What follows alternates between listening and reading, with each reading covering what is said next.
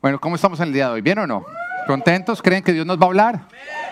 Oiga, yo no solamente creo que nos va a hablar, yo creo que vamos a ver una manifestación fuerte de Dios. Va a ser un día para recordar, de ver su poder. Amén. ¿Tú lo crees?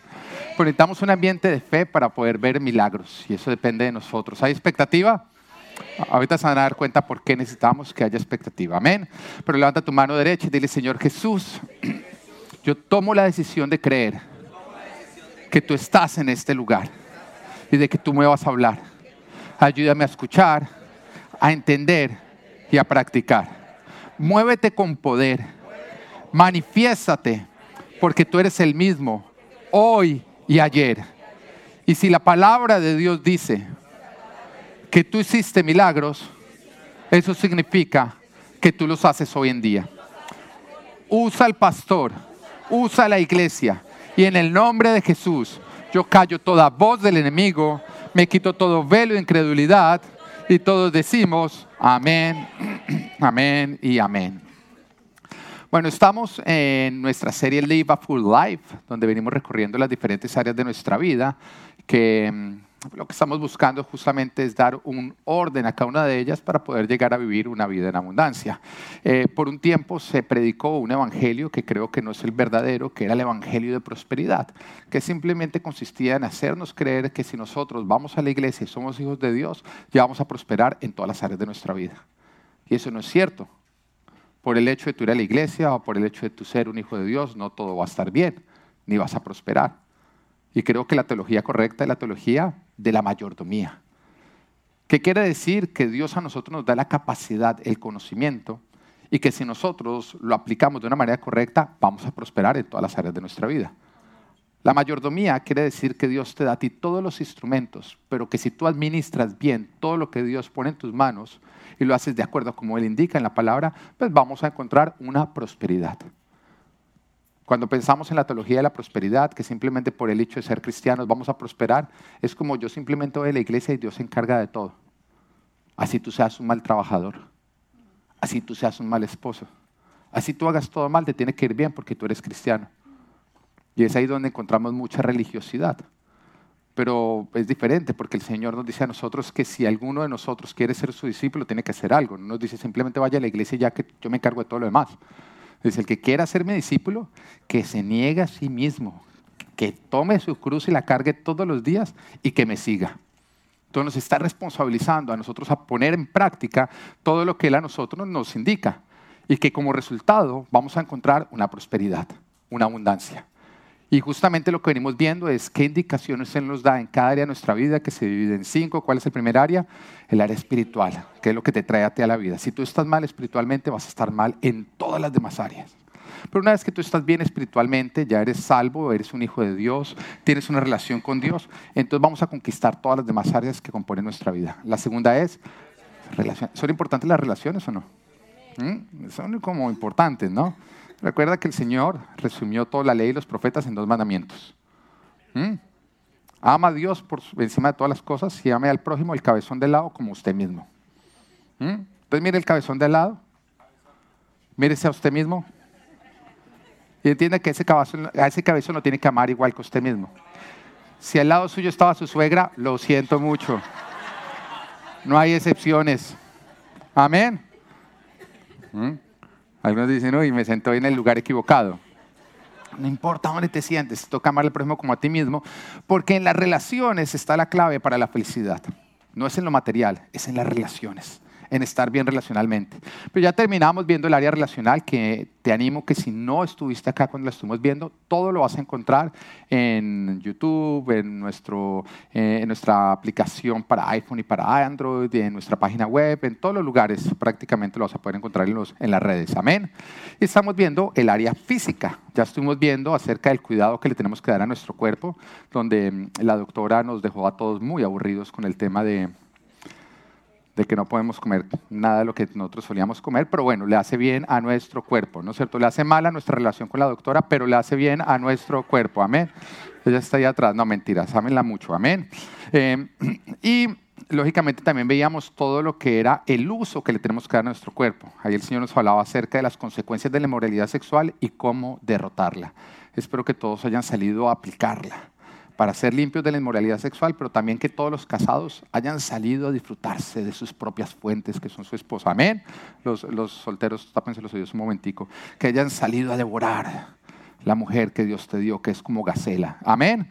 Amén. ¿Tú ya le dices tu gacela? ¿Usted es mi gacela? Sí. Bueno, muy bien. Entonces, aplicando. Y seguimos hablando del área física, porque tu espíritu puede estar dispuesto, pero llegará hasta donde tu cuerpo te lo permite. En la semana pasada estuve bien enfermo, la verdad. Uy, ¿cómo es dejar de estar enfermo, no? Y, pude ver cómo esto me, me, afectó mi espíritu seguía dispuesto, pero mi cuerpo completamente me limitaba. Me limitaba en, en, todo. Me limitaba hasta en mis devocionales, me limitaba en cómo yo rendía en mi trabajo, me limitó como esposo, como papá. De hecho, durante estos días eh, necesité de mi ayuda idónea y la encontré. ¿no? Mi, mi esposa es la mejor de todas las esposas. Me ayudó porque entendía, y de hecho mi hijo Natán también oraba y decía, papá, que te mejores para que puedas jugar con nosotros. Él mismo logró ver cómo la salud no me permitía a mí cumplir con todo mi rol, con todo mi rol de padre. Y sí, el espíritu puede estar dispuesto, pero tú necesitas un cuerpo que esté sano para poder rendir. Nuestro cuerpo es importante. Y como todo lo que Dios nos da, eh, también hay una mayordomía, algo que depende de nosotros. Porque muchas veces cuando tenemos cuerpos enfermos, volteamos y miramos a Dios y decimos, ¿de verdad, Señor? ¿De verdad, Señor? Y resulta que ese es el resultado de una mala mayordomía de nuestro cuerpo. Hay una parte que depende de Dios, hay una parte que depende de nosotros. Cuando mi hijo Natán nació y tenía yo 34, 36 años, ya se fue hace cuatro años atrás, a las matemáticas si quieres saber mi edad,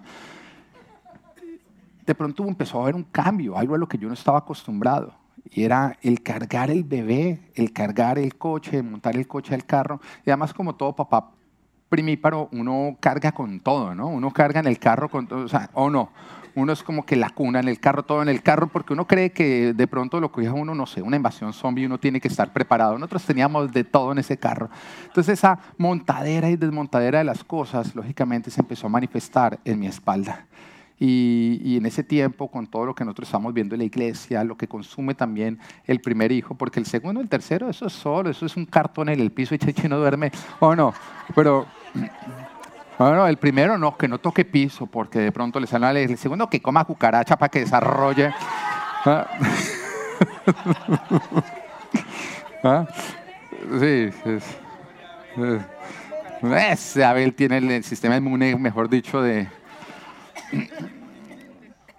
pero con el primero uno, uno, uno ve un papá primerizo y uno lo entiende, ¿no? Eso le cuida en la siesta. ¿no? Llegan tarde a todos lugares no, porque no podía despertarlo. Yo no sé, es tu primer hijo, ¿no es cierto?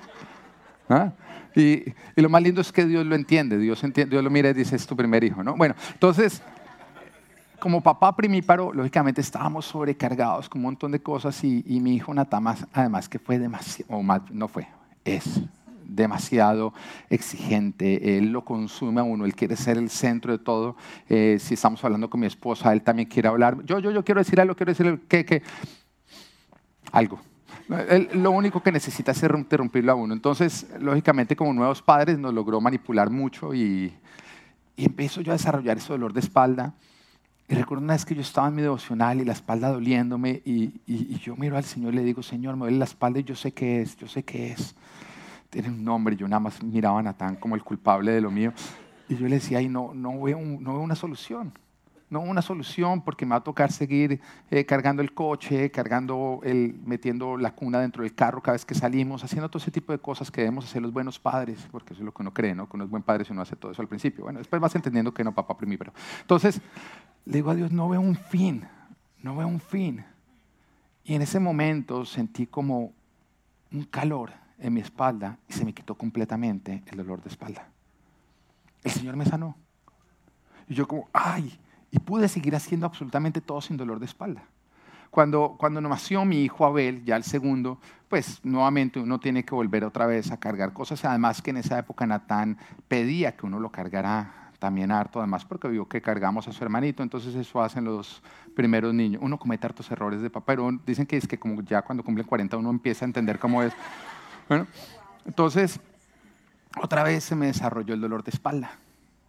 Y, yo otra vez vuelvo a buscar a Dios en mi intimidad y le digo, mira, eh, ¿te acuerdas lo que hiciste la vez pasada de ese toque para quitarme el espalda? Lo necesito otra vez. Y el Señor me habló muy claro. Y me dijo en ese momento, no, Señor, usted me va al gimnasio y me empieza a hacer estiramientos. Y me responsabilizó. Y en ese momento fue cuestión de organizarme. Fue como que ya te permití en el primero, mientras que te adaptabas, pero ahorita te me organizas. Y me vuelves a tener tiempo de gimnasio. Y en el gimnasio me empieza a hacer estiramientos. Y a mí me encanta hacerle caso al Espíritu Santo de Dios porque normalmente Él siempre tiene la razón, ¿no? Siempre la tiene. Es como nuestras esposas, siempre tienen la razón, ¿no es cierto? El Espíritu Santo. Y dígame si está casado y su esposa está al lado. Y. amén, amén, amén, amén, amén, amén. Y empecé a ver cómo Dios me empezó a sanar a través de una buena mayordomía de mi cuerpo. Hay veces que depende de una buena mayordomía. Y cuando Dios ve orden, Él obra en milagros. Pero mientras que tú le entregues a Dios desorden, Él no te va a dar milagros. Porque sería como acolitar tu desorden. Y el Señor quiere bendecirnos, pero también quiere desarrollarnos un carácter. Ayudarnos a ser personas equilibradas y ser ordenadas. Y continuando con, nuestro mm, área, con nuestra área física, hoy quiero hablarte de las enfermedades.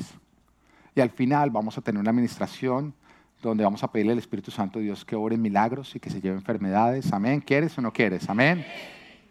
Porque lo cierto es que cuando yo miro la palabra, Jesús sí hizo algo, fue sanar enfermos o no.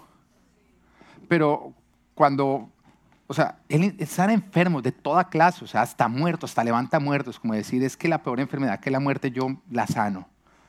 Y después se voltea y le dice a sus discípulos, ¿ven lo que yo hice? ¿Ven las obras que yo hice? Las harán ustedes y todavía mayores. Y nos dice, estas serán las señales que acompañarán a los que creen en mí. Orarán por los enfermos y estos serán sanos. Así que la palabra de Dios nos dice que Dios sigue sanando hoy. Y yo lo creo. Y acá hemos visto como el Señor ha sanado de cáncer. Acá hemos visto como el Señor ha, ha sanado de vientres infértiles. Acá hemos visto un montón de sanidades. Y yo declaro en el nombre de Jesús que lo vamos a ver. Pero va a depender mucho de nosotros porque también la palabra nos muestra que Jesús llegaba a poblaciones donde no había fe, no había expectativa y el Señor no podía sanar. Pero llegaba a otro lugar donde las personas llegaban con expectativa diciendo, Señor, sáname. Y él sanaba. Y usted se da cuenta que, que cuando Jesús se encontraba con alguien que él quería sanar, por ejemplo, con el ceguito, llegaba y le preguntaba, ¿quieres ver? Oiga, ni que no, no, me gusta así. Quejarte era uno ver, más bien así uno pegándose contra todo porque Parecía ilógica la, pregunta o no, pero realmente lo que Jesús estaba preguntando es, ¿tienes fe? ¿Hay expectativa? ¿Crees que te puedo sanar? ¿Crees que te quiero sanar? Y cuando la respuesta es sí, quiero ver, lo que realmente estaba diciendo, sí, tú me puedes hacer ver. Y yo creo que tú me quieres hacer ver. Y en ese momento el Señor veía fe y expectativa y decía que se haga conforme a tu fe. Así que a lo largo de esta palabra yo te animo a que tú vayas orando para que haya mucha fe en ti. Porque yo quiero que Dios sobre en milagros. Amén. Así que el título de hoy es Live a Full Life, área física, buscando mi sanidad. Dios tiene el control de todo. Dios tiene el control de la vida, tiene el control de la muerte, de nuestra salud, de nuestra, eh, y de nuestro bienestar. Sin embargo, a nosotros nos ha delegado una mayordomía que consiste en la capacidad de elegir, elegir entre producir vida o producir muerte, entre producir bendición o producir maldición. En eso consiste justamente la libertad que Dios nos da. Tú puedes elegir hacer el bien o hacer el mal. Tú puedes elegir producir vida producir muerte. Tú puedes elegir entre producir bendición o producir maldición. Esa capacidad está en cada uno de nosotros. Por eso hay tanto mal en el mundo, porque la gente tomó esa libertad o ha tomado esa libertad para producir muerte y maldición. Pero nosotros en el conocimiento de Dios y en que Él es nuestro Señor debemos escoger más bien producir vida y bendición. ¿Significa esto que si somos buenos mayordomos con nuestro cuerpo, nunca nos vamos a enfermar? No, no, sí nos vamos a enfermar, pero por lo menos no va a ser por tu culpa. No va a ser porque tú te lo buscaste. Porque si somos malos mayordomos nos vamos a enfermar aun cuando no sea el plan de Dios. Aun cuando Dios decía, no, para nada, yo quería que tú estuvieras enfermo, pero te pusiste a no cuidar tu, tu cuerpo. Mira, nosotros no tenemos el control de lo que no tenemos el control, pero sí tenemos el control de lo que sí tenemos el control.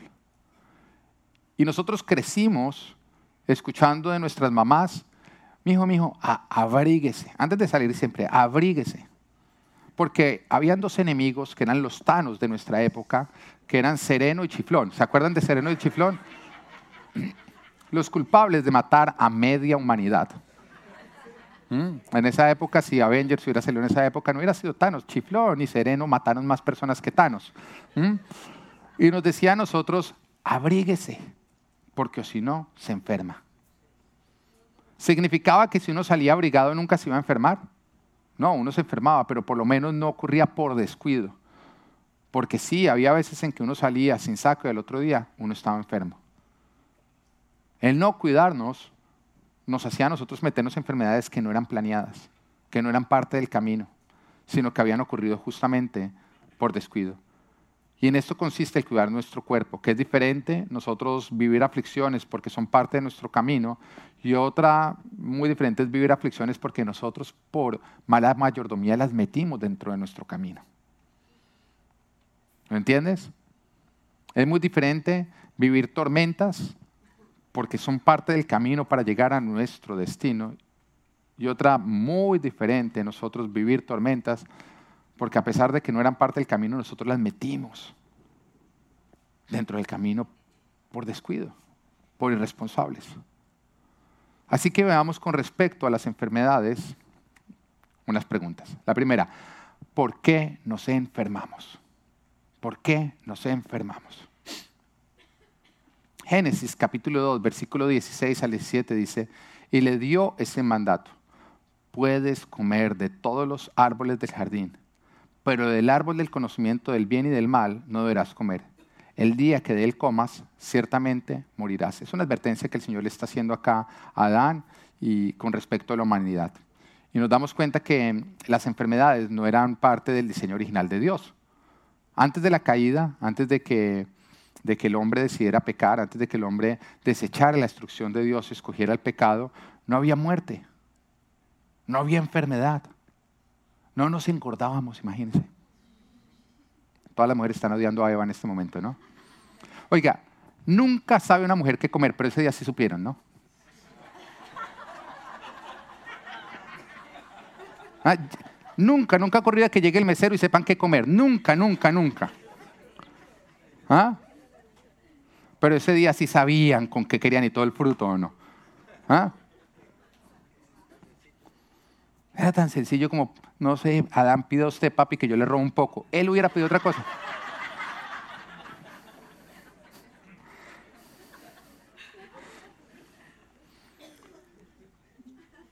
Pero a causa o por consecuencia de la caída, de que el ser humano decide pecar, nuestros cuerpos se enferman, nuestros cuerpos mueren. Hay virus, hay bacterias, nuestros cuerpos mal funcionan. Pero en Jesucristo hay resurrección. Y en la resurrección nosotros volvemos al diseño original de Dios, donde no hay muerte, donde no hay enfermedad, donde no nos engordamos. Amén.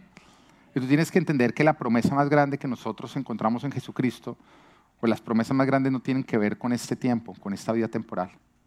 Acá el Señor nos dice, sí, sí, sí, miren, si, si por mi causa ustedes sufren persecución, anímense, ya viene lo mejor si tienen que pasar por cárceles, por injusticias, anímense, porque ya viene lo mejor. Y de hecho Él nos advierte que todo el que deje algo por su causa recibirá cien veces más en esta tierra, pero con persecución. Él nos está diciendo, lo bueno no está, no está acá abajo, acá hay persecución, acá hay enfermedad, acá hay muerte. Lo bueno es la vida eterna. Y muchas veces nosotros decimos, no, eso para qué si eso es dentro de mucho tiempo. No, esto es muy corto el tiempo. Porque acá vamos a vivir, ¿qué? el que mejor le vaya 100 años. No hay nadie de 100 años acá, ¿no? Porque de pronto está sintiendo que le estoy diciendo que...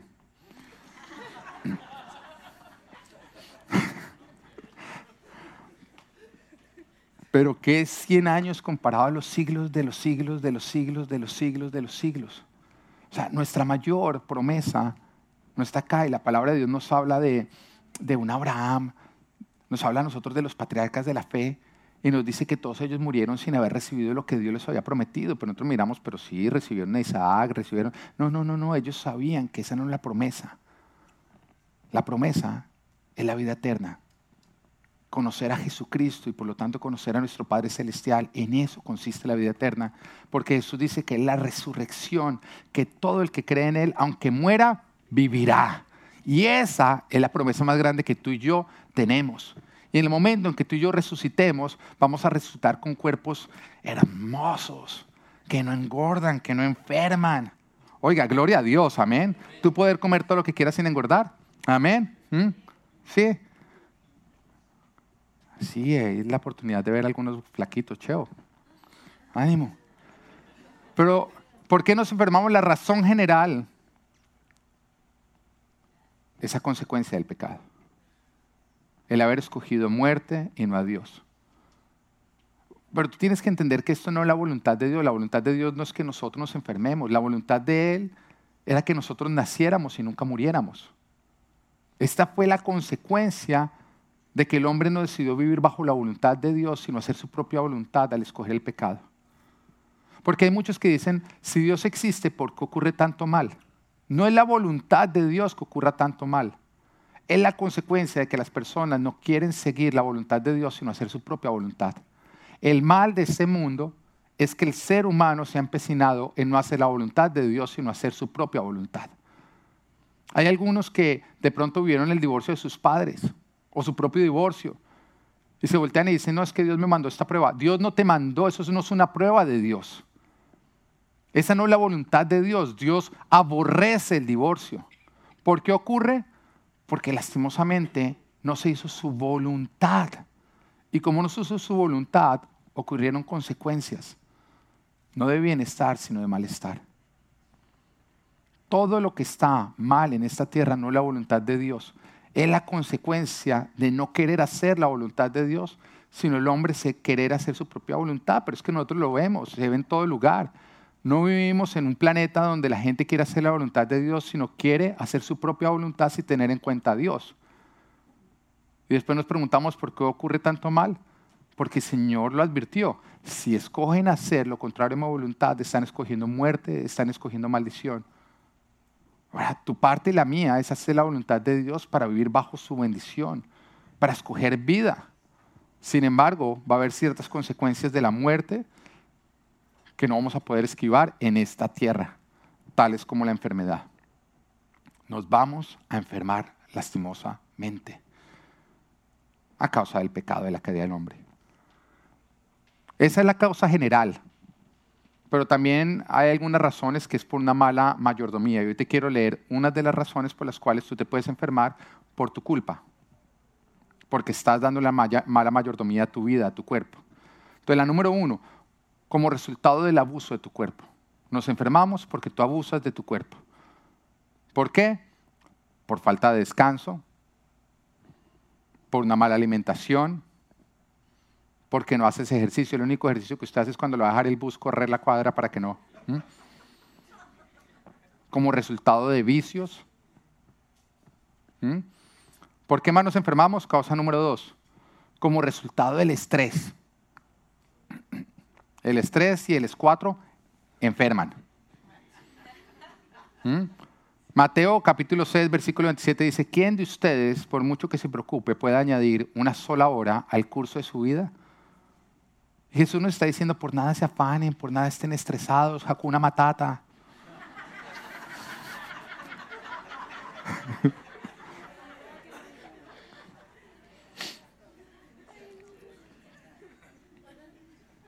El estrés es el resultado de preocuparnos por aquello que Dios solamente tiene el control. Así que siempre que tú estás estresado es falta de fe, causado por la necesidad de querer tener el control. Nos estresamos por ser controladores de la situación. Eso es, lo que, eso es justamente lo que nos estresa, que Dios tiene el control, nosotros no, queremos no tenemos el control, queremos el control y nos estresamos. Entonces el estrés es el resultado de ser controlador es el resultado del orgullo. Porque humildad es depender de Dios, orgullo es depender de nosotros mismos. Quiero hacerlo en nuestras fuerzas. Siempre que tú te estresas es porque estás orgulloso. No tienes fe, eres controlador y eres orgulloso. Pero me señalo yo también a mí, porque a mí me pasa. ¿Mm? Hay cosas que no me estresan, hay otras cosas que sí me estresan, pero en esas que me estreso hay una evidencia de que yo quisiera tener el control, de que me hace falta fe y que ando muy orgulloso. Así que el Señor te dice, una Matata. ¿Mm? Ahora, nosotros somos seres tricótomos. ¿Qué significa que somos seres tricótomos? Sí, tú eres un espíritu que tienes un alma y que vives en un cuerpo. Tienes tres componentes. Tú eres un espíritu que tienes un alma y que vives en un cuerpo. Y aunque se manifieste la enfermedad en tu cuerpo, puede ser que sea el resultado de que tu alma está turbada. A lo que me refiero es que lo que tú estás experimentando de me siento enfermo, me siento con un dolor de espalda, me siento, siento, siento, siento, puede ser que la raíz ni siquiera está en que tu cuerpo está funcionando mal, sino que tu alma está turbada. Y se llama somatizar. Tu alma está turbada, entonces tu cuerpo lo manifiesta. El estrés nos enferma, aunque no sea el plan de Dios que nosotros nos enfermemos. Mira, pero, pero si nosotros vamos a verlo, ¿qué es lo que nos enferma? La falta de fe. El querer tener el control y el orgullo. Que provoca estrés, que provoca enfermedad. Amén. ¿Por qué también nos enfermamos? A causa del pecado. ¿El pecado enferma? Sí. O sea, si tú pecas, ¿puedes enfermarte? Sí. Después de que el Señor nos da todos sus mandamientos en la palabra, Él concluye diciendo lo siguiente. Deuteronomio capítulo 30, versículo 19 dice, Hoy pongo al cielo y a la tierra por testigos contra ti, de que te he dado a elegir entre la vida y la muerte, entre bendición y la maldición. Elige, pues, la vida para que vivan tú y tus descendientes. A causa del pecado tú te puedes enfermar y también tus descendientes. Porque nos dice que el que escoge la vida, hasta mil generaciones van a recibir bendición. Pero el que escoge el pecado la muerte, hasta tercera y cuarta generación pueden vivir las consecuencias de esto. Y una de las maneras en que se puede manifestar es a través de la enfermedad. Escoger desobedecer a Dios es escoger la muerte, es escoger maldición. Y vuelvo y te repito, se puede manifestar a través de enfermedades. No, no me convence, te voy a contar historias de la Biblia. Miriam y Aarón, en la época de Moisés. Eran autoridades del pueblo, pero por debajo de Moisés. Y un día les dio por ponerse a hablar mal de Moisés, a murmurar contra la autoridad. Ahora, vuelvo y te lo digo, cada vez que tú te metes con una autoridad, Dios la va a defender. Aunque la autoridad no tenga la razón. Por la misma razón, en que si un día tú te metes contra un policía, aunque el policía estuviera haciendo lo indebido, la institución lo va a defender a él. Porque no es la persona, es la autoridad que representa a la persona. ¿Mm? Y cuando vemos en la palabra de Dios que los hijos maldecían a sus padres, no preguntaba qué ocasionó que los hijos maldijera. En ese momento los hijos morían a piedra. Tú tienes que entender que la autoridad siempre va a ser defendida por Dios. Nos damos cuenta de un Saúl que fue una pésima autoridad y muchas veces muy injusto con David. Pero a pesar de eso, cada vez que David lo tenía, al frente, seguía diciendo mi Señor y nunca levantó una mano contra Saúl. Y por eso Dios lo establece como rey. Porque no era Saúl, era la autoridad que representaba a Saúl.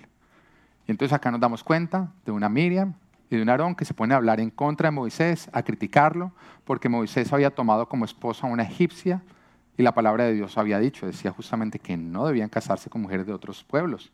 Entonces ellos decían, un momentico, pero es que el otro va, predica pero no aplica. Eso no era problema de ellos. El único que podía ajustar es la autoridad de Moisés, que en ese caso era Dios. Y llega Dios y en ese momento arde en ira. Y dice, ¿qué hacen ustedes hablando contra una autoridad? y entonces se le desarrolla una lepra a Miriam a causa de eso. La identifican en ese momento de que la lepra ocurrió a causa del pecado de ella y le confiesan a Moisés, mire Moisés, es que murmuramos. Entonces la autoridad en ese instante va ante Dios y le dice, Señor, yo te pido que, que le perdones su pecado y que le sanes de la lepra. Y el Señor la sanó. Pero ¿por qué ocurrió la lepra? A causa del pecado. Ni siquiera fue a causa del pecado de Adán y Eva. No, a causa de su pecado personal. Vemos también el siervo de Eliseo, que el Señor había usado a Eliseo para sanar a Naamán de una lepra. Y entonces Naamán quiso llenarlo de dinero y de ropas y de diferentes maneras, digamos, como de como retribuirle económicamente, pero Dios dio una instrucción y dijo, no le reciban nada. Este hombre tiene que saber que Dios lo hizo por gracia, que él no puede comprar el favor de Dios, el favor de Dios no se compra. Y entonces Eliseo en ese momento le dice, no te puedo recibir nada, pero el siervo Eliseo espera que se vaya y se va a a decir, oiga, no, eh, que Dios cambie de parecer con Eliseo, que, que me dé acá, pero que es escondido, démelo acá. Y se puso a obtener algo que Dios había hecho que no. Se le desarrolló una lepra. Vemos el caso de Ananías y Zafira, estoy hablando Nuevo Testamento, iglesia primitiva, que en esa época empezó a ver como un mover, no es mandamiento, pero empezó a haber un mover de esa época en que la gente vendía todas sus pertenencias y repartían todo el dinero entre la iglesia según las necesidades de los unos y de los otros. Eso no, era algo que el Señor había mandado, pero empezó a haber ese mover porque la gente estaba pensando más en la eternidad que en el mundo temporal y entonces Ananías y Zafira cogieron, sacaron el pecho y vendieron un, terreno, se guardaron un poco de dinero y empezaron a llegar a la iglesia a decir, mira, acá está todo el dinero del terreno. Mintieron, engañaron. Pero ellos no tenían que haber entregado el dinero. Sin embargo, había engaño y el Señor detesta el engaño. Yo te voy a decir algo, ¿tú sabes quiénes son los cristianos a los que peor les va? Los que engañan, punto. El que vive en mentira ese le va peor que el que siempre tapa todo con mentiras, con mentiras, nunca va a prosperar. Es la lepra del cristianismo. Y estos engañan, una, una mentira que parecía como, ¿qué tenía que ver? al fin y al cabo ellos estaban siendo generosos. Pero su mentira fue haber dicho que lo habían entregado todo cuando se han quedado con un buen trozo. Y a causa de ese pecado, los dos cayeron muertos. El pecado produjo muerte, produjo enfermedad. Y la lista continúa. Tú podrías encontrar en la palabra tantos casos donde las personas se enferman a causa del pecado. Escoger pecar es escoger meterte en problemas. Problemas que ni siquiera Dios tenía planeado como parte de tu caminar, sino que tú a causa de ser testarudo los metiste dentro de tu vida. ¿Por qué más nos enfermamos? Por falta de perdón. El guardar rencor enferma. Porque la falta de perdón es pecado. Y el Señor Jesucristo cuenta una parábola, donde había un rey y había un siervo que le debía muchísimo dinero. Ni con toda una vida de trabajo podía pagar la deuda. Entonces el rey lo manda a llamar, le dice, págame todo lo que me debes. Este siervo le dice, no tengo con qué pagarte. Entonces el rey dice, ¿sabes qué? Vas para la cárcel hasta que me pagues todo lo que tú debas. Y este hombre le clama y le suplica al rey, le dice, perdóname, por favor. Entonces el rey se compadece, le perdona toda la deuda. Le dice, ya no me debes nada, y lo suelta. Cuando este hombre va contento por el camino, le acaban de perdonar su deuda, de pronto se encuentra con un compañero, un amigo que le debía una pequeña cantidad de dinero. Una pequeña cantidad de dinero. Entonces llega en ese momento y le dice, oiga, me hace el favor y me paga lo que usted me debe. Esto otro llega y le dice, mira, no tengo que pagarte, pero por favor, dame tiempo que yo te voy a pagar. Este hombre dice, de ninguna manera, para la cárcel, por no pagarme, lo hace meter en la cárcel. Entonces dice que los siervos del rey se entristecieron mucho y fueron y le contaron al rey. Aquel a quien usted le perdonó la deuda hizo meter a otro en la cárcel por una deuda menor. Entonces el rey en ese momento ardió en ira y lo mandó a llamar y dijo, ¿cómo es que yo te perdoné a ti la deuda y tú no le perdonaste la deuda a tu hermano? Por eso que hiciste, ahora tú vas a ser metido en la cárcel donde serás atormentado, justamente la palabra que usa atormentado. Pero este atormentado habla de una manera espiritualmente atormentado. Se habla de una puerta espiritual demoníaca que se abra, se abre sobre la vida de esta persona para que sea atormentado por demonios. Y el Señor Jesús en ese momento está hablando sobre nosotros guardarle rencor y no perdonar a los que nos ofenden. entendamos que el cristianismo es cuestión de perdón. Yo soy perdonado pero a mí me toca entonces perdonar. A mí se me perdonó todo, pero entonces yo tengo que perdonarlo todo. Tú tienes que entender, toda ofensa se tiene que perdonar y se puede perdonar. Toda ofensa, no es que me hizo algo terrible, se tiene que perdonar y se puede perdonar. Porque si tú no lo haces, en ese momento estás abriendo una puerta espiritual para que venga Satanás y te atormente. Y una de las maneras en que te puede atormentar es a través de enfermedades. Tú, tú, puedes decir, no, mire, es que no puedo perdonar. No te puedes dar el lujo de no perdonar. Perdonar es sanar tu corazón. Y la falta de perdón envenena el alma, enferma el cuerpo y hay una puerta para que los demonios te atormenten. Ahora, preguntas frecuentes. ¿La enfermedad puede ser causada por un demonio? O sea, puede ser que una enfermedad sea causada por un demonio. ¿Se acuerdan que somos seres que tricótomos, no? Tres componentes, espíritu, alma y cuerpo. Pero los tres están conectados. O sea, lo que ocurre en tu espíritu se puede manifestar en tu cuerpo y se puede manifestar en tus emociones. Tú puedes estar deprimido a causa de, de una posesión demoníaca, de una opresión demoníaca. Se puede manifestar en depresión, como también se puede manifestar en enfermedad. Y son muchos los casos en que Jesús sana enfermos echando afuera demonios. O sea, le traían personas enfermas, mudos, sordos, enjorobados. Y el Señor no declara una sanidad, lo que hace es echar afuera un demonio. Pero con eso también es importante entender que, que, que tú no puedes echar afuera un virus, ni puedes calmar con caldos un demonio. Teraflu no le hace ni cosquillas al demonio. ¿Mm? Cuando es espiritual, es espiritual. Pero cuando no es espiritual, usted se puede quedar reprendiendo el demonio, la bacteria, eso no pasa nada. Porque es espiritual. Y ahí es donde viene la importancia del discernimiento, de poderle preguntar a Dios. Pero vuelvo le digo, puede ser un problema de tu cuerpo ocasionado por un virus, una bacteria, una alergia, no sé. Puede ser una angustia de tu alma a causa del estrés, de una tristeza muy fuerte que estás teniendo. O también puede ser un chuki, hermano, está enchucado. Pero vuelvo y aclaro, no toda enfermedad es a causa de demonios ni porque tú pecaste. Pero toda enfermedad sí es a causa de la caída del ser humano de que tenemos cuerpos que se enferman. Amén. Lo que viene en la segunda parte, ¿qué debo hacer si estoy enfermo? ¿Qué debo hacer si estoy enfermo? Lo primero que usted tiene que hacer es lo primero que usted tiene que hacer siempre en toda situación. ¿Qué? Buscar a Dios. Dios debe ser siempre su primera respuesta. Buscarlo a Él. Siempre busque a Dios. El problema es cuando usted se enferma y va a los doctores, y va a la medicina, y va a todo antes que a Dios. Entonces, lo primero que usted tiene que hacer es buscar a Dios. Entre más dependas de Dios, más cuentas con Dios y más vas a ser bendecido. Entre menos dependas de Dios, más dependes de ti y eso produce maldición. Porque la palabra nos dice y nos advierte, maldito el hombre que confía en el hombre pero bendito aquel que su confianza está puesta en el Señor. Amén.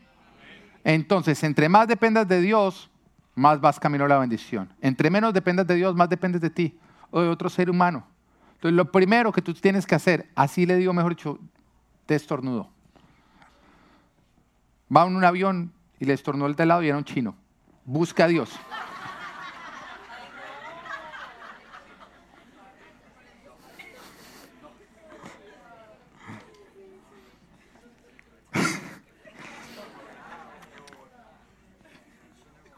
Un ala chino, es que ustedes sí ven. Punto número dos. Con la ayuda de Dios, examínate. ¿Qué te vas a examinar? si la enfermedad es resultado de que tú vienes haciendo algo mal. Tú te vas a examinar, Señor, ayúdame a ver si es a causa de un abuso que le estoy dando a mi cuerpo porque no estoy descansando lo suficiente, porque me vengo alimentando muy mal, porque no vengo haciendo ejercicio, o porque es el resultado de un vicio. Mejor dicho, si usted tiene cáncer porque fuma, no pregunte si es un demonio. ¿Mm? Mire a ver si depende de usted, Señor, ¿es, esa enfermedad, esa causa del abuso que le vengo dando a mi cuerpo. Y si el Señor le muestra así, esa causa del abuso que le vienes dando a tu cuerpo, esa causa de que tú no vienes ejercitándote, vienes alimentándote mal, vienes sin dormir, pues toma medidas. Y dale a tu cuerpo lo que no le estás dando a tu cuerpo. Vemos la historia que ahorita yo les contaba a ustedes de la oportunidad en que tuve dolor de espalda y el Señor me sanó, pero en la siguiente el cogió y me, dijo el Señor, no, esto no es, esto ya es un tema de una mala administración de tu cuerpo, me vas al gimnasio, me haces ejercicio, me haces estiramientos.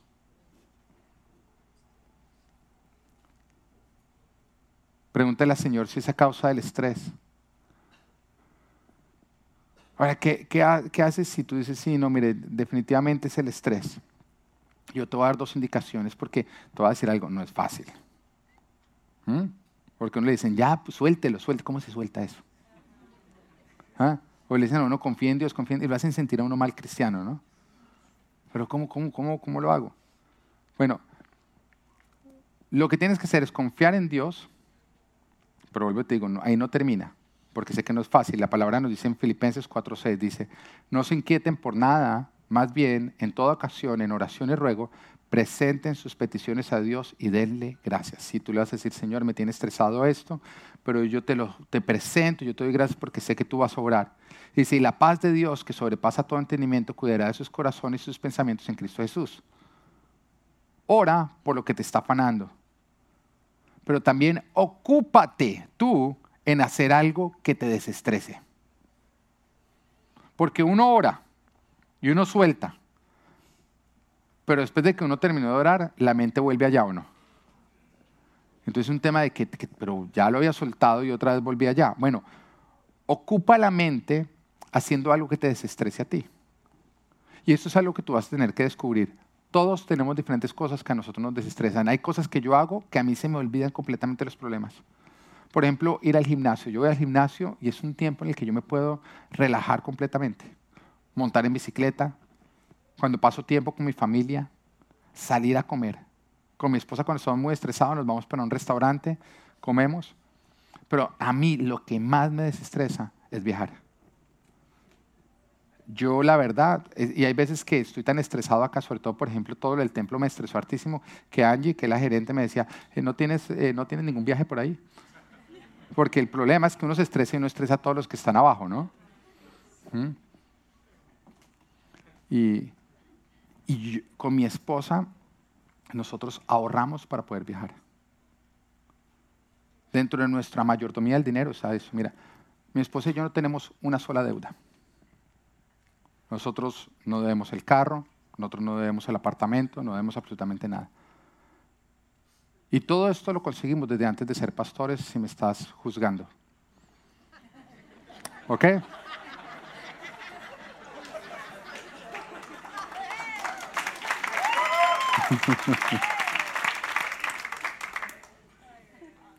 Pero entramos al ministerio sin tener una deuda, sin deber apartamento, sin deber carro, sin deber nada.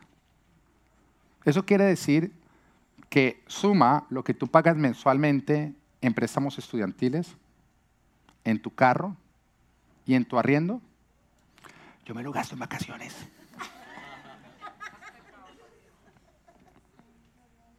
porque le creo a Dios en el tema de administración. Cuando Él dice no pedirás prestado, sino prestarás, yo creo que Él me dice que no debemos pedir prestado.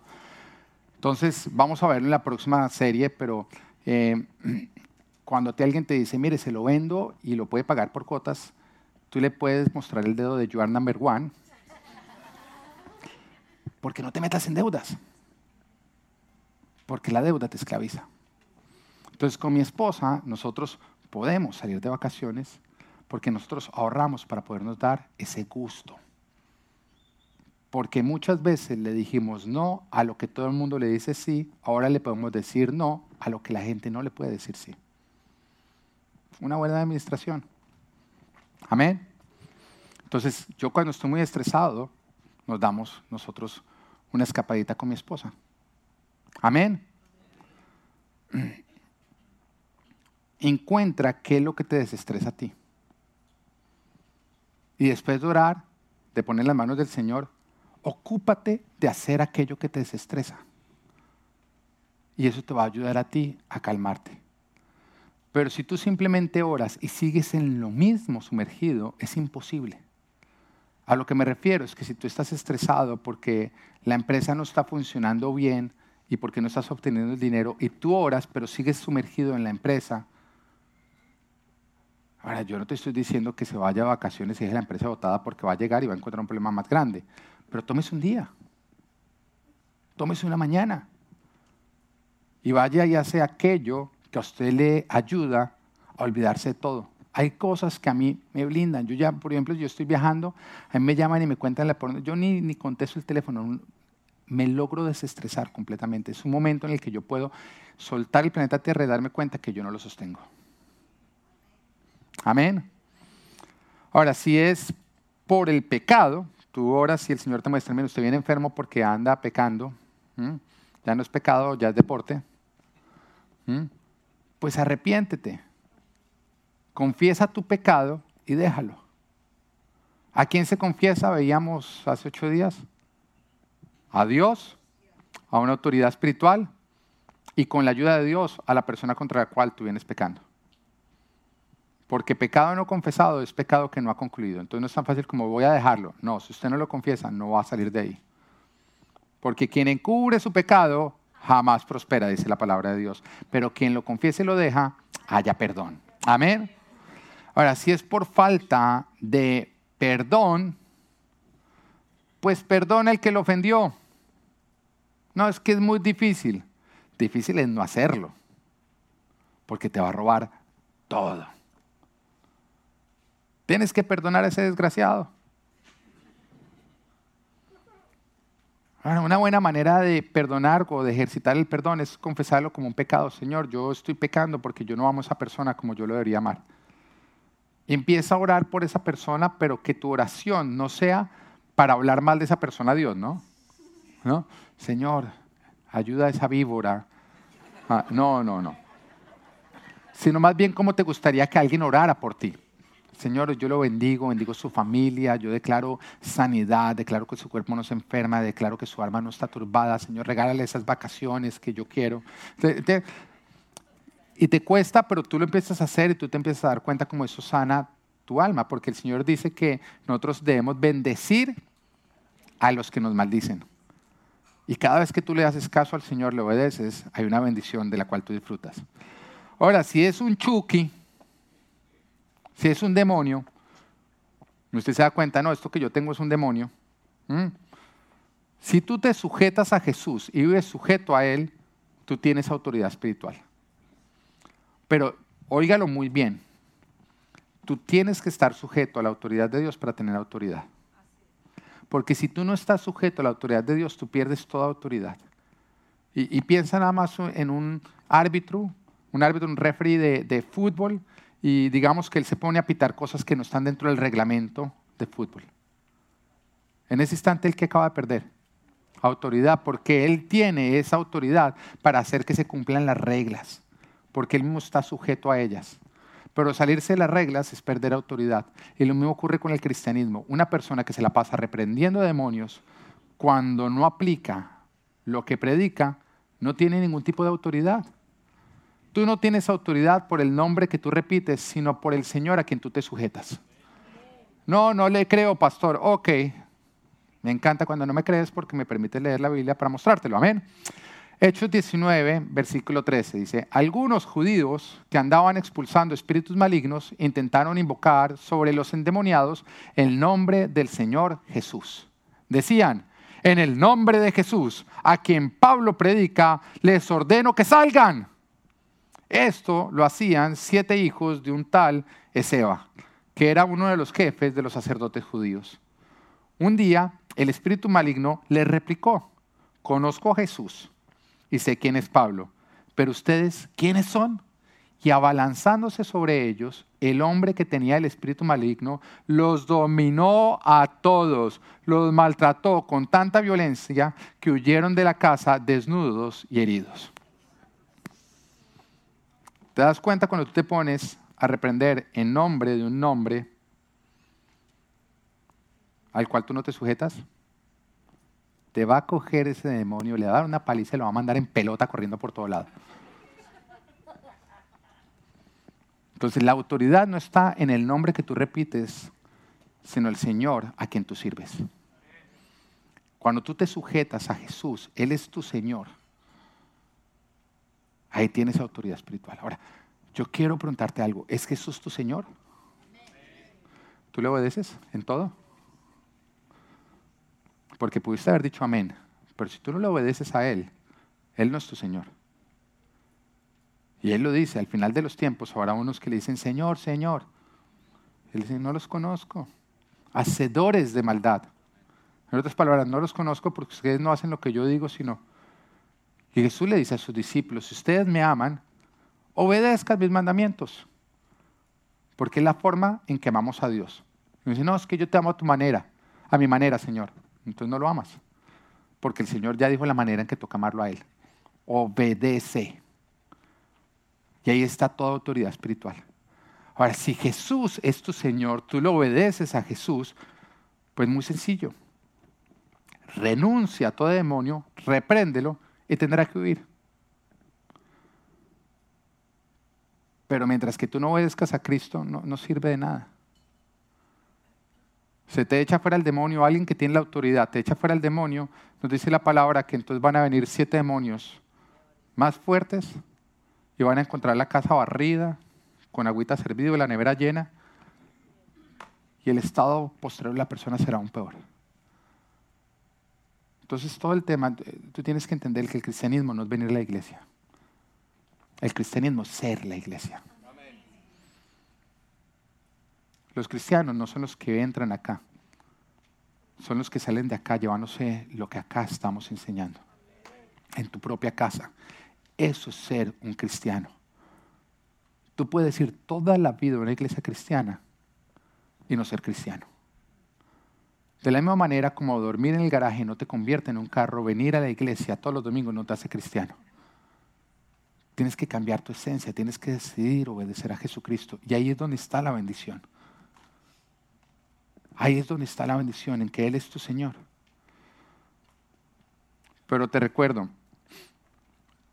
tú no puedes echar un virus afuera como tampoco puedes calmar con un caldo un demonio.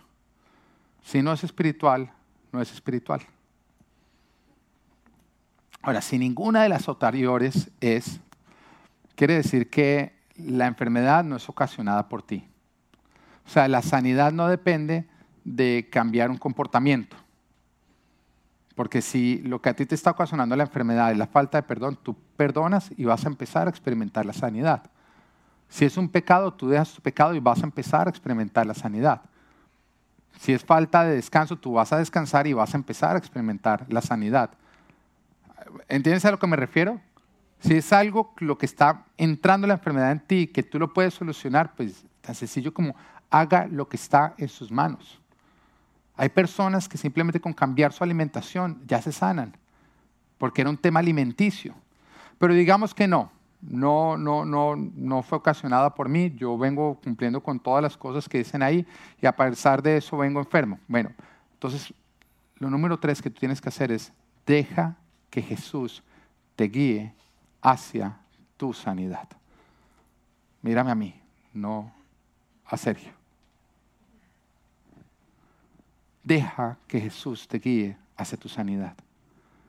Y eso te va a requerir fe. Y te va a requerir movilizarte. Y vemos la mujer que llevaba 12 años sufriendo de hemorragias. Nos dice que había gastado todo su dinero en doctores.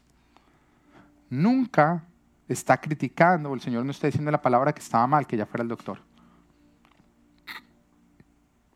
Está mal hacer del doctor tu Dios. Pero nunca dice, hay muchas enfermedades que se solucionan yendo al doctor. Pero esta mujer lo había intentado todo, todo, todo, todo. Y supo que Jesús de Nazaret pasaba por ahí. Y en ese momento ya entendió que no era una mala alimentación, que no era un tema de todo lo que estamos hablando. Entonces ella cogió y puso su mirada en su sanador, en Jesucristo. Y dijo, si tan solo yo toco el borde de su manto, porque era muy difícil llegar hasta él por la multitud que había, pero si tan solo yo toco el borde de su manto, yo seré sana. Y esa mujer le requirió fe, pero no una fe de quedarse sentada, una fe de movilizarse hasta allá y empezó a pasar por el medio de las personas y seguramente vino el desánimo, de pronto vino el pensamiento de, ay, desde lejos usted puede ser sana, no se preocupe, no se preocupe. Muchas cosas que se pasan por nuestra mente, pero ella dijo, no, no, no, no, necesito tocar su cuerpo, necesito tocar su manto. Y se movió, se movilizó, se movilizó. De pronto metió el brazo por allá y se aferró a ese manto diciendo, acá está mi sanadora. Ahora, muchas personas estaban tocando a Jesús pero estas personas no recibieron el toque de Jesús. Porque el toque de Jesús ocurre cuando tú lo buscas con fe. Y esta mujer lo estaba tocando de una manera diferente. Ella se estaba aferrando y con esa certeza de que tú eres mi sanador. Y fue sanada. Vemos también la historia en la Biblia de cuatro amigos que tenían un amigo inválido y llegaron con él cargándole una camilla buscando a Jesús, cuando de pronto se encontraron que la casa donde estaba Jesús estaba tan llena que la, gente se salía, no había manera de llegar hasta él. No había manera de llegar solos. Ahora imagínate cargando un inválido en una camilla. Entonces, en ese instante de pronto llegó el desánimo y les dijo, ¿saben qué? No hay nada que hacer, vengan mañana. O más bien desde acá oremos para ver si acá ocurre. Pero saben que ellos estaban tan decididos, ellos dijeron, mi sanidad está allá adentro. La sanidad de mi amigo está allá adentro. Pues adentro voy a entrar. Cuando tú tienes certeza de que tu sanidad está en Jesús, tú no vas a permitir que nada te desanime de llegar hasta donde está Jesús. ¿Se das cuenta que es un tema de saber y tener certeza de que Él está, en Él está tu sanidad? Entonces estos hombres nos dice que se fueron por detrás y, montaron su amigo al techo y estando en el techo empezaron a quitar el techo como tal.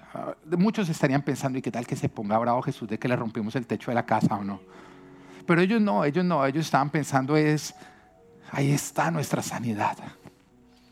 Yo sé que para Jesús es más importante una sanidad que un techo. Yo sé que Jesús no va a llorar por el techo, se va a alegrar por la persona que le estamos trayendo. Ellos conocían, ellos confiaban en el corazón de Jesús. Y quitaron el techo y lo bajaron y cuando Jesús lo vio en ese momento, Jesús, ese corazón que solamente se compadece. Él no siente pesar, como muchas veces nos pasa a ti y a mí, que sentimos pesar, pero no hacemos nada al respecto. Pero salimos sintiéndonos bien porque, ay, no, me sentí mal. No hice nada, pero me sentí mal. ¿Eso significa que soy una buena persona? No, eso significa que eres una persona terrible. Porque compadecerte es sentirte mal y hacer algo al respecto. Y Jesús, Él es compasivo. Él sintió el dolor de esta persona porque Él no puede ver a uno de nosotros pasando por dolor y no sentir nuestro dolor. Porque Él es el Padre que nos ama y en ese momento sanó a este hombre que se puso en pie si te requiere fe, te requiere movilizarte, te requiere obediencia. Y nos cuenta la historia de Naamán, que era un general del ejército, que tenía muchas medallas y parecía un hombre muy orgulloso, pero tenía una lepra. Pero movido por la fama, llegó hasta Israel a buscar sanidad. Llegó donde el profeta Eliseo y cuando golpeó dijo que el profeta salga a sanarme. Pero resulta que el profeta no salió. El profeta mandó una instrucción y dijo, díganle a Naamán que si quiere ser sano, que vaya al Jordán y se zambulla siete veces. Ahora esto, esto iba contra el ego de Naamán. Naamán dijo un momentico, yo creí que él iba a salir a, a recibirme personalmente. Y yo creí que iba a hacer un movimiento de mano y en ese momento iba a quedar sano. Pero el Señor le dijo lo que te dice a ti, mis pensamientos no son tus pensamientos, mis caminos no son tus caminos. Y si tú no rindes tus pensamientos y tus caminos y te sujetas y confías en los míos, jamás vivirás tu sanidad. Y la obediencia consiste en rendir tu terquedad para seguirme.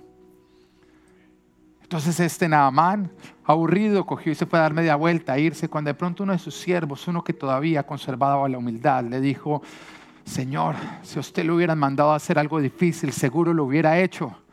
Pero lo que le pidieron es algo fácil, porque sí, los mandamientos de Dios son fáciles de cumplir cuando nosotros rendimos nuestro corazón y nos disponemos a obedecerlo. ¿Por qué no obedece algo tan sencillo?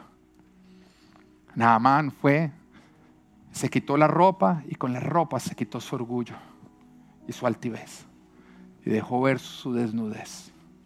Una desnudez que no era tan hermosa como sus vestidos que estaban llenos de medallas y de insignias. Y siete veces se zambulló y siete veces salió y dejó ver su desnudez hasta que el sanador de sanadores tocó su lepra y en lugar de lepra le devolvió la piel, porque nos dice la palabra que en ese momento su piel se convirtió en la piel de un bebé, de un niño. Te va a requerir obediencia, te va a requerir rendir tu propia voluntad para entender que su voluntad es mejor. Te requiere no darte por vencido, porque a veces te va a exigir el insistir.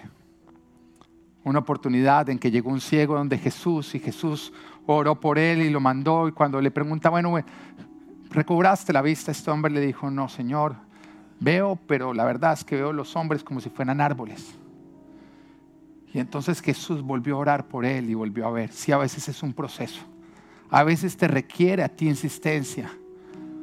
Pero cuando tú tienes certeza de que Él es tu sanador, tú no te vas a desanimar cuando el, primer toque no fuiste completamente sanado. Te requiere no darte por vencido. ¿Está mal usar remedios? No, usa remedios. Porque Dios usa la ciencia, pero la ciencia no es Dios. Puede ser usada, puede, ser usada, puede funcionar, pero jamás tiene la última palabra aunque los doctores te digan que no hay solución para lo que tú tienes, no los escuches. Porque el Señor dice por encima de ellos, lo que es imposible para el hombre es posible para Dios. No idolatres la medicina, pero tampoco la satanices, porque es bendición, pero úsala guiada por Dios. Proverbios 2.6 nos dice, porque el Señor da la sabiduría, conocimiento y ciencia, brotan de sus labios. La ciencia brotó de los labios de Dios. Pase lo que pase, no use los medios del diablo. Busca en Dios. No vayas donde el indio amazónico, donde José Gregorio, no, no, no busque la brujería, el baño de luna, nada distinto a Jesús, porque vas a complicar más las cosas. Y pase lo que pase, no te rindas. Insiste en Dios. No dejes de creer. No insistas en el pecado. Solamente empeorará las cosas. Y mete la actitud. No mueras hasta que mueras. Lucha hasta el final.